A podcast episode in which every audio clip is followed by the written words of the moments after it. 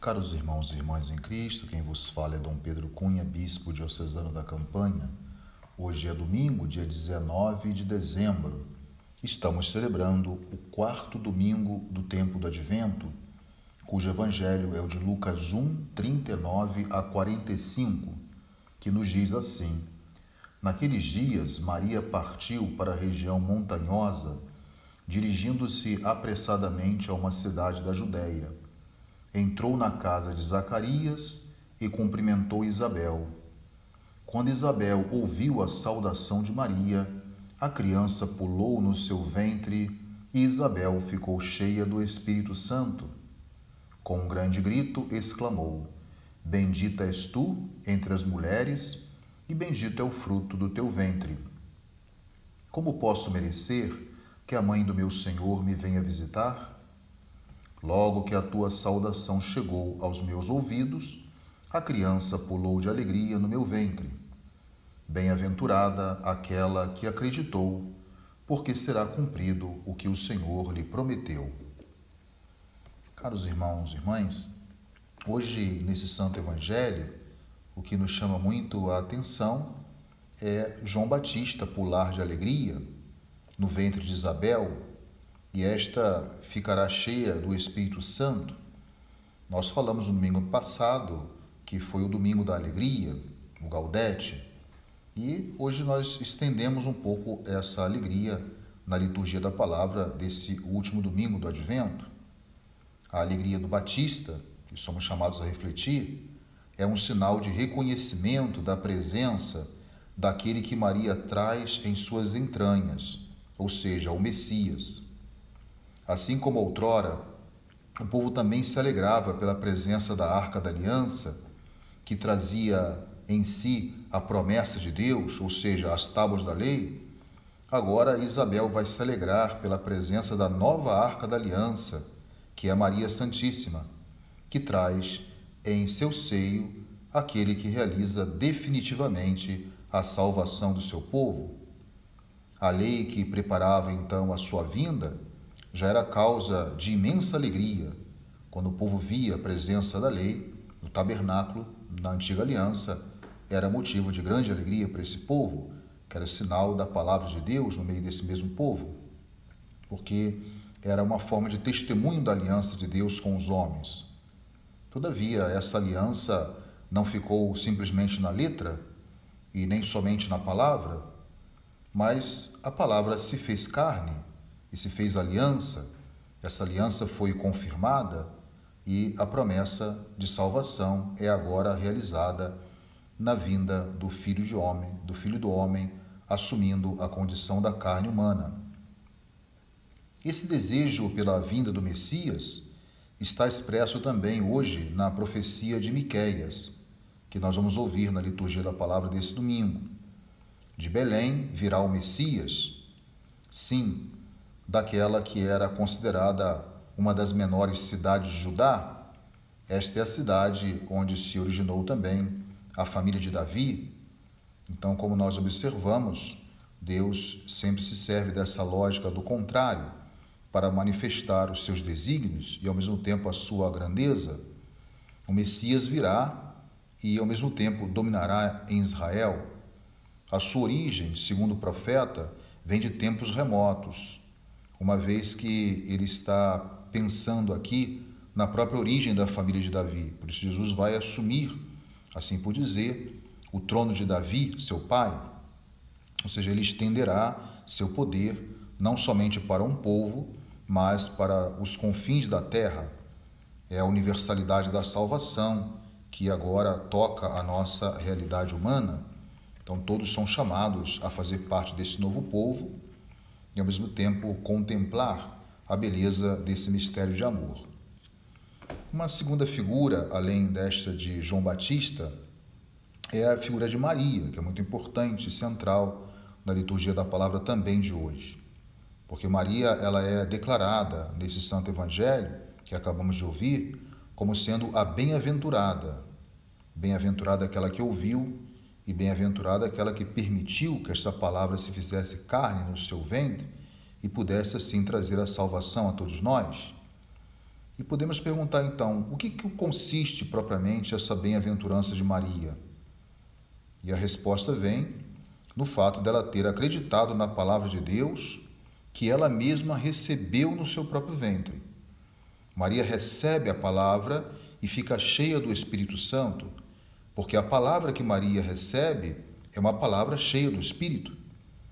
E porque ela está cheia do Espírito, ela o comunica àqueles que a encontram e faz assim, na continuação desse evangelho, um grande louvor a Deus em seu Magnificat. Como nós sabemos, o Magnificat é um canto dos humildes, dos servos, mas também é o canto da alegria. Não poucas vezes a alegria está presente nas pessoas mais simples e humildes. Então, recebemos hoje também, com a Virgem Maria, essa palavra. Por isso, ela é uma, essa figura que vai eh, trazer esse desfecho nesse tempo do advento. Essa palavra que ela carrega é uma palavra fecunda. Então, ela gera em nós, nesse sentido, o próprio Cristo. Então, assim como a Virgem creu e pela sua fé também ela gerou o Verbo, também a igreja, que somos nós, crê e pela fé também ela gera o Verbo continuamente na alma dos fiéis e também no meio do mundo. Então, caríssimos irmãos, essa é a nossa missão, inspirando-nos, portanto, nesse exemplo de Maria, que vai narrar esses grandes feitos de Deus à sua parenta Isabel. Peçamos então, no término desse advento e também no curso desse domingo, a Deus o dom da fé, para sermos também nós bem-aventurados e para vermos se cumprir em nós aquilo o que a palavra hoje nos revela como promessa de Deus para nós. Recordemos então, os homens viverão em paz, pois ele agora estenderá o poder até os confins da terra, e ele mesmo será a nossa paz. Louvado seja nosso Senhor Jesus Cristo, para sempre seja louvado. O Senhor esteja convosco, Ele está no meio de nós. Seja bendito o nome do Senhor, agora e para sempre. A nossa proteção está no nome do Senhor, que fez o céu e a terra. Por intercessão da Virgem do Carmo e dos nossos beatos Padre Victor e Inha Chica, abençoe-vos o Deus Todo-Poderoso, Pai e Filho e Espírito Santo. Tenham todos um abençoado domingo. Caros irmãos e irmãs em Cristo, quem vos fala é Dom Pedro Cunha, bispo diocesano da Campanha. Hoje é domingo, dia 19 de dezembro.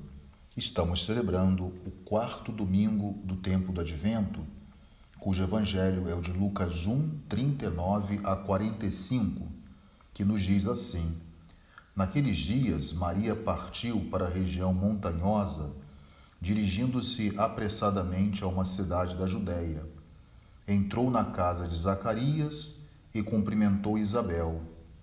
Quando Isabel ouviu a saudação de Maria, a criança pulou no seu ventre e Isabel ficou cheia do Espírito Santo. Com um grande grito, exclamou: Bendita és tu entre as mulheres, e bendito é o fruto do teu ventre. Como posso merecer que a mãe do meu Senhor me venha visitar? Logo que a tua saudação chegou aos meus ouvidos, a criança pulou de alegria no meu ventre. Bem-aventurada aquela que acreditou, porque será cumprido o que o Senhor lhe prometeu. Caros irmãos e irmãs, hoje nesse Santo Evangelho, o que nos chama muito a atenção é João Batista pular de alegria no ventre de Isabel, e esta ficará cheia do Espírito Santo. Nós falamos no domingo passado que foi o domingo da alegria, o Gaudete, e hoje nós estendemos um pouco essa alegria na liturgia da palavra desse último domingo do Advento.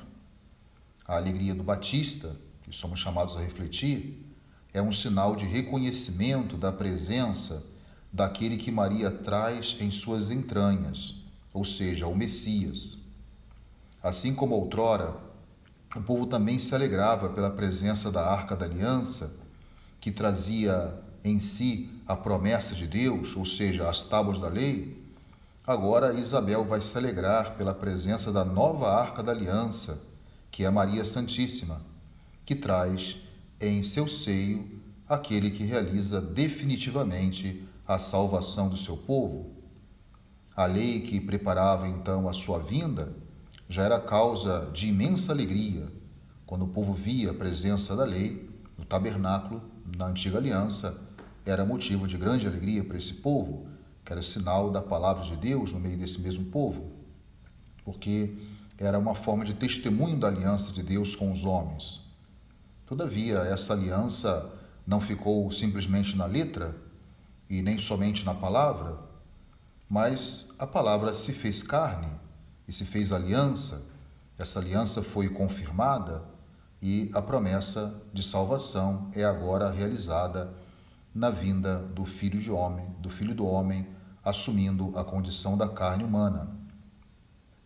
Esse desejo pela vinda do Messias está expresso também hoje na profecia de Miqueias, que nós vamos ouvir na liturgia da palavra desse domingo. De Belém virá o Messias, sim, daquela que era considerada uma das menores cidades de Judá. Esta é a cidade onde se originou também a família de Davi. Então, como nós observamos, Deus sempre se serve dessa lógica do contrário para manifestar os seus desígnios e ao mesmo tempo a sua grandeza. O Messias virá e ao mesmo tempo dominará em Israel. A sua origem, segundo o profeta, vem de tempos remotos, uma vez que ele está pensando aqui na própria origem da família de Davi. Por isso, Jesus vai assumir assim por dizer, o trono de Davi, seu pai, ou seja, ele estenderá seu poder não somente para um povo, mas para os confins da terra. É a universalidade da salvação que agora toca a nossa realidade humana. Então, todos são chamados a fazer parte desse novo povo e, ao mesmo tempo, contemplar a beleza desse mistério de amor. Uma segunda figura, além desta de João Batista, é a figura de Maria, que é muito importante e central na liturgia da palavra também de hoje. Porque Maria ela é declarada nesse santo evangelho que acabamos de ouvir como sendo a bem-aventurada. Bem-aventurada aquela que ouviu e bem-aventurada aquela que permitiu que esta palavra se fizesse carne no seu ventre e pudesse assim trazer a salvação a todos nós. E podemos perguntar então, o que, que consiste propriamente essa bem-aventurança de Maria? E a resposta vem no fato dela ter acreditado na palavra de Deus que ela mesma recebeu no seu próprio ventre. Maria recebe a palavra e fica cheia do Espírito Santo, porque a palavra que Maria recebe é uma palavra cheia do Espírito.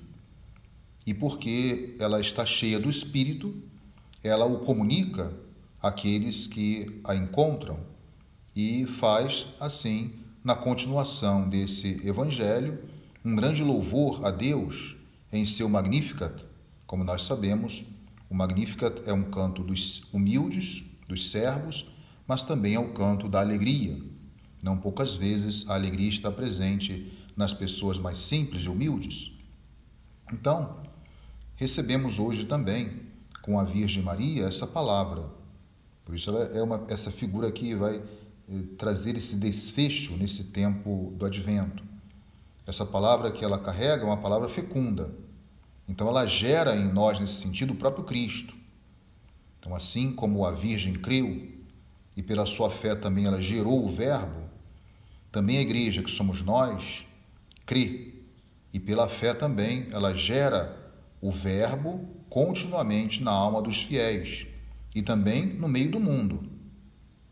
Então, caríssimos irmãos, essa é a nossa missão, inspirando-nos, portanto, nesse exemplo de Maria, que vai narrar esses grandes feitos de Deus à sua parenta Isabel. Peçamos então, no término desse advento e também no curso desse domingo, a Deus o dom da fé, para sermos também nós bem-aventurados e para vermos se cumprir em nós aquilo o que a palavra hoje nos revela como promessa de Deus para nós.